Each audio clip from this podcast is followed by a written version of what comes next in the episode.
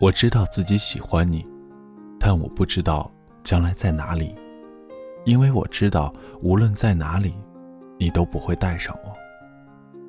而记忆打量你的微笑，要如此用力，才变得欢喜。这里是 FM 幺零三四六，愿这里的故事能温暖你的耳朵，给你一段美梦。晚安，陌生人。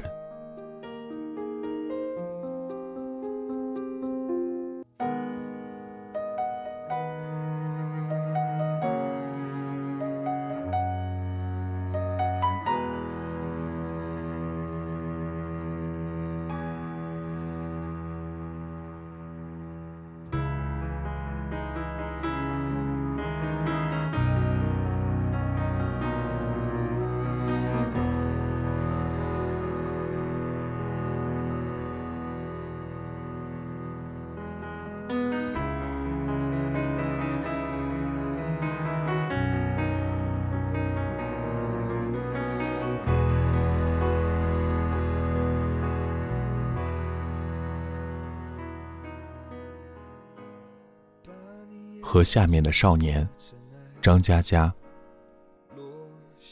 张平烙在我脑海里的是一个油画般的造型，穿着有七八个破洞的 T 恤，蹲在夕阳下，深深吸一口烟，缓缓吐出来，淡淡的说：“我也想成为伟大的人，可是妈妈喊我回家种田。”这个故事跟青春关系不是很大。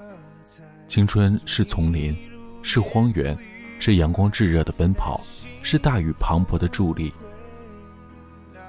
张平是河下面的少年，被水草纠结，浮萍围绕，用力探出头呼吸，满脸水珠，笑得无比满足。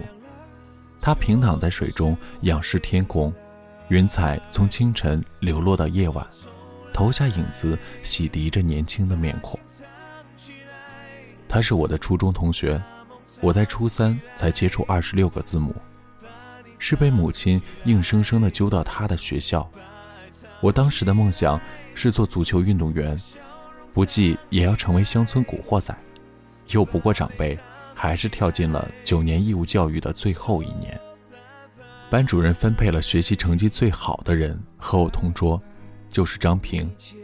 我对他能迅速解开二元二次方程很震惊，他对我放学后直奔台球室敲诈低年级的学生很向往，于是互相弃暗投明。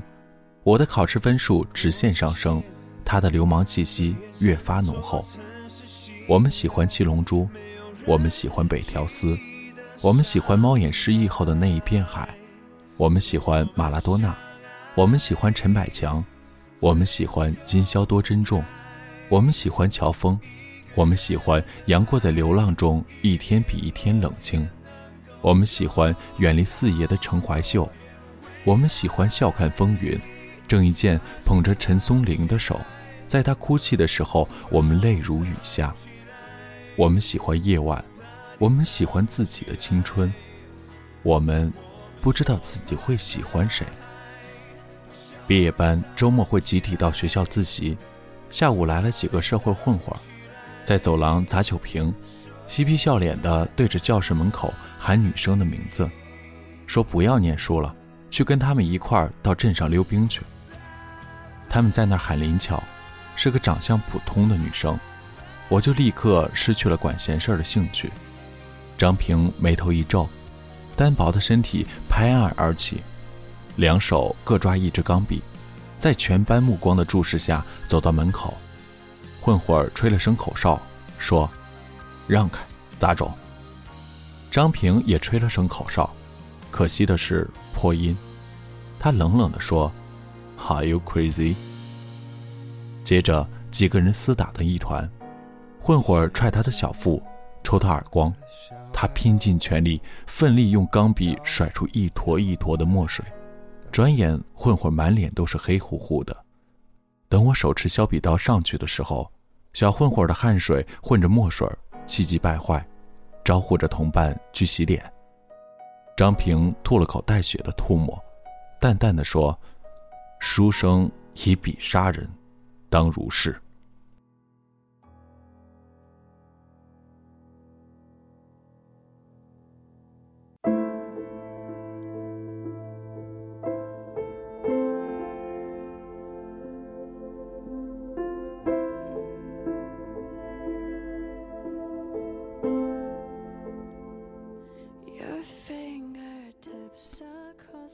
从那天开始，林巧隔三差五找他借个东西，问个题目，邀请他去镇上溜冰。张平其他都答应，只是溜冰不同意。他说不干和流氓同样的事情。初中毕业临近，同学们即将各奔前程，大部分都要回去找生活。这里是苏北一个寂寞无闻的小镇，能继续读中专已是不错。女生们拿着本子找同学签名，写祝福语。林巧先是找所有人签了一圈，然后换了个干净空白的本子，小心翼翼地找到张平。张平吐口烟，不看女生，淡淡的说：“Are you crazy？” 林巧涨红了脸，举着本子坚决不收回去。张平摊开烟头，凑到女生耳边。小声说：“其实我是个同性恋。”林巧眼泪汪汪，默默地收起本子走开。大概三四天后，上次的混混埋在张平回家的路上，把他从自行车上一把砖砸下来，打了足足五分钟。大学毕业后一次回老家，我从另外的初中同学口中偶然知道，林巧初中一毕业。就和那几个混混成天在一起，十八岁嫁给了其中一个混混，十九岁生小孩，二十一岁离婚，又嫁给了另一个混混。张平脑袋绑着纱布参加中考，结束那天黄昏，我们一起坐在操场上，夕阳染得他面孔金黄，他叼一根烟，沉默良久，说：“家里农活太多，不太想让他念书。”我接不上话，他淡淡的说：“我也想成为伟大的人，可是妈妈喊我回家种田。”我拍拍他肩膀，他又说：“我一定要念书，去城市里看看，因为我感觉命运在召唤我，我会有不平凡的宿命。”他扔掉烟头，说：“我想来想去，最不平凡的宿命。”就是娶一个妓女当老婆，我有预感，这，就是我的宿命。中考成绩出来，我们在不同的高中，我忘了他家里卖掉了些什么东西，总之还是读下去了。从中考结束，第二次再见却是三年后，我在南大，他在南航。他的大学生涯达到了我不可企及的高度，大二退学。因为他预感自己应该考上北大，于是重读高三，一两年杳无音讯。突然，我宿舍半夜来电，凑巧那一阵非典，我被勒令回校，接到了电话。他说没有考上北大，功亏一篑。我问差多少？他说差的不多。我问那差多少？他说不多。也就两百来分儿。我说：“那你读了什么学校？”他说：“连云港一家专科院校。”我问：“草莓呢？”他默不作声。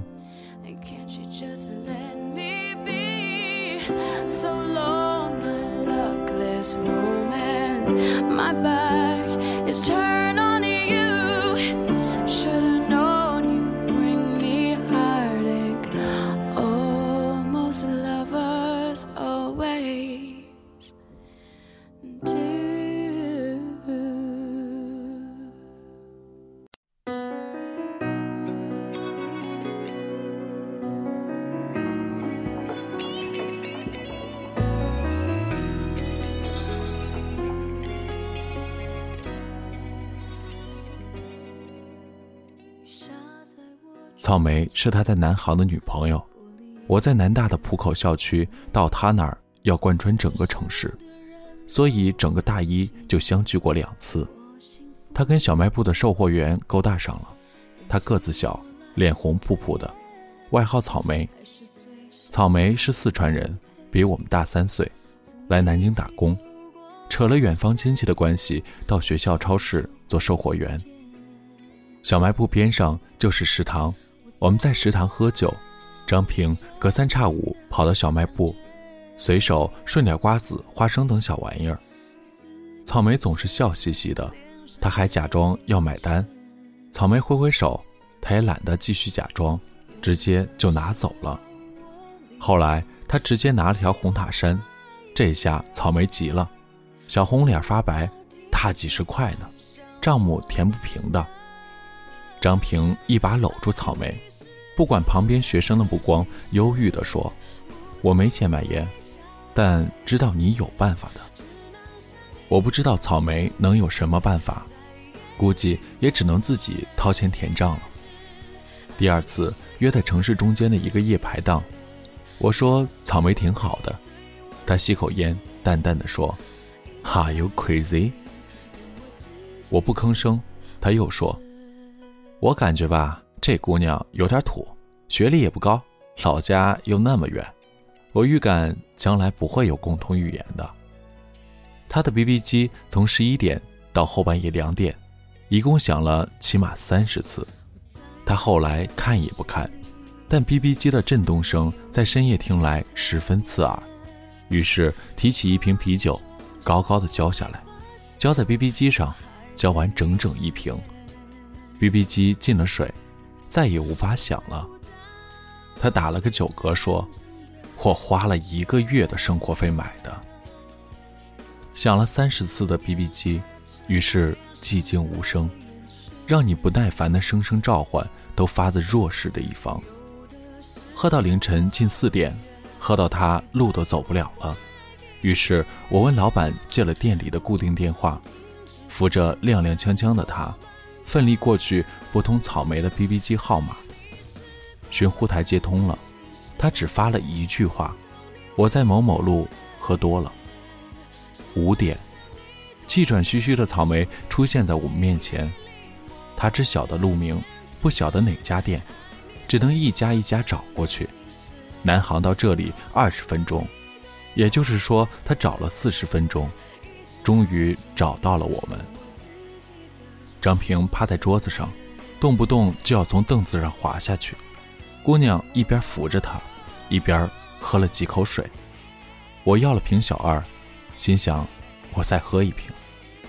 草莓突然平静地说：“他对我很好。”我哦了一声。草莓说：“学校小卖部一般都是交给学校领导亲戚，我们这家是租赁合同签好，但关系不够硬。”所以有个领导亲戚经常来找麻烦，想把老板赶走。我一口喝掉半瓶。草莓说，有次来了几个坏学生，在小卖部闹事，说薯片里有虫子，让我赔钱。老板的 BB 机打不通，他们就问我要，我不肯给，他们就动手抢。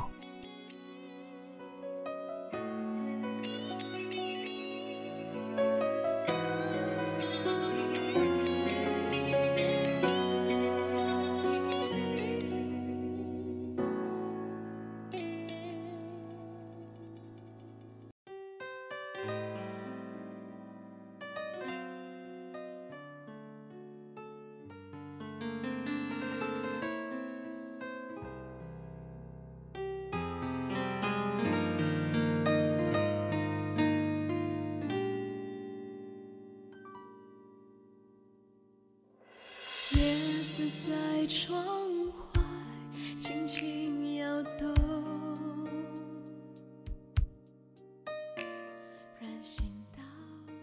草莓扶起张平弄翻的酒杯，说：“张平冲过来和他们打了一架，右手小指骨折了。”草莓笑起来说：“后来他也经常拿我的东西，但是从来不拿薯片。他说不干和流氓一样的事情。”我说，他就这样。草莓说：“嗯，他还有预感说要娶个妓女做老婆。我不是妓女，我是个打工妹，而且没读过大学。草莓蹲下来，蹲在坐的歪七倒八的张平旁边，头轻轻靠着他的膝盖，鼻翼上一层薄薄的汗珠。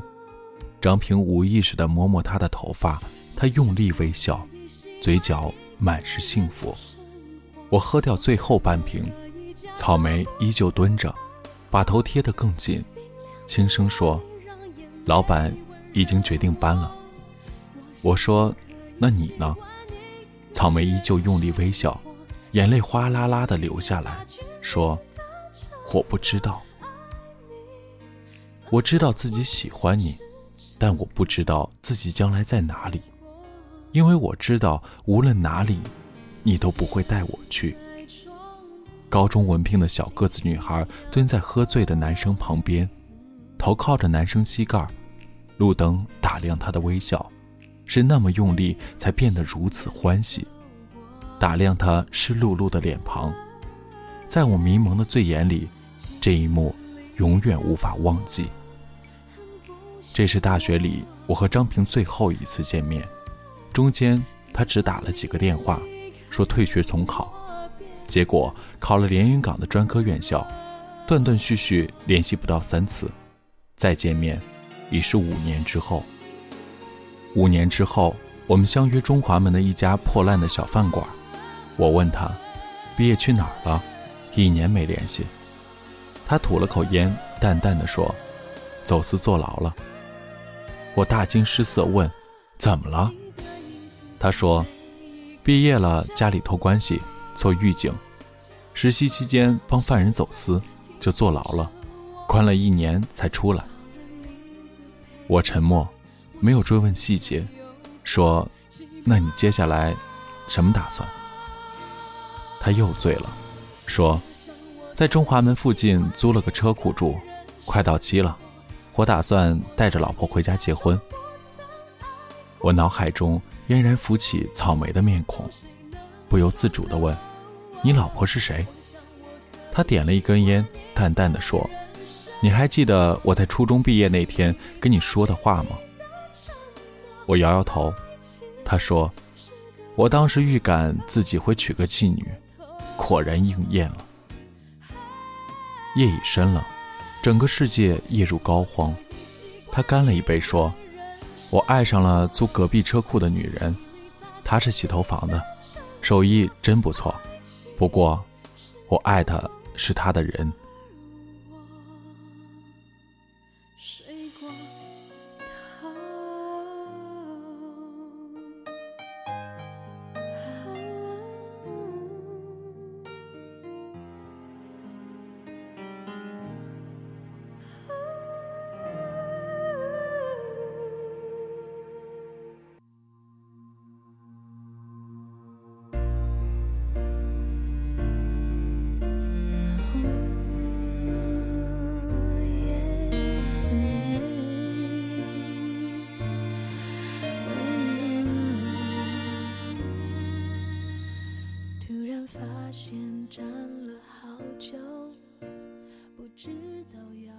这顿酒喝得我头晕目眩，第一次比他先醉倒，不省人事。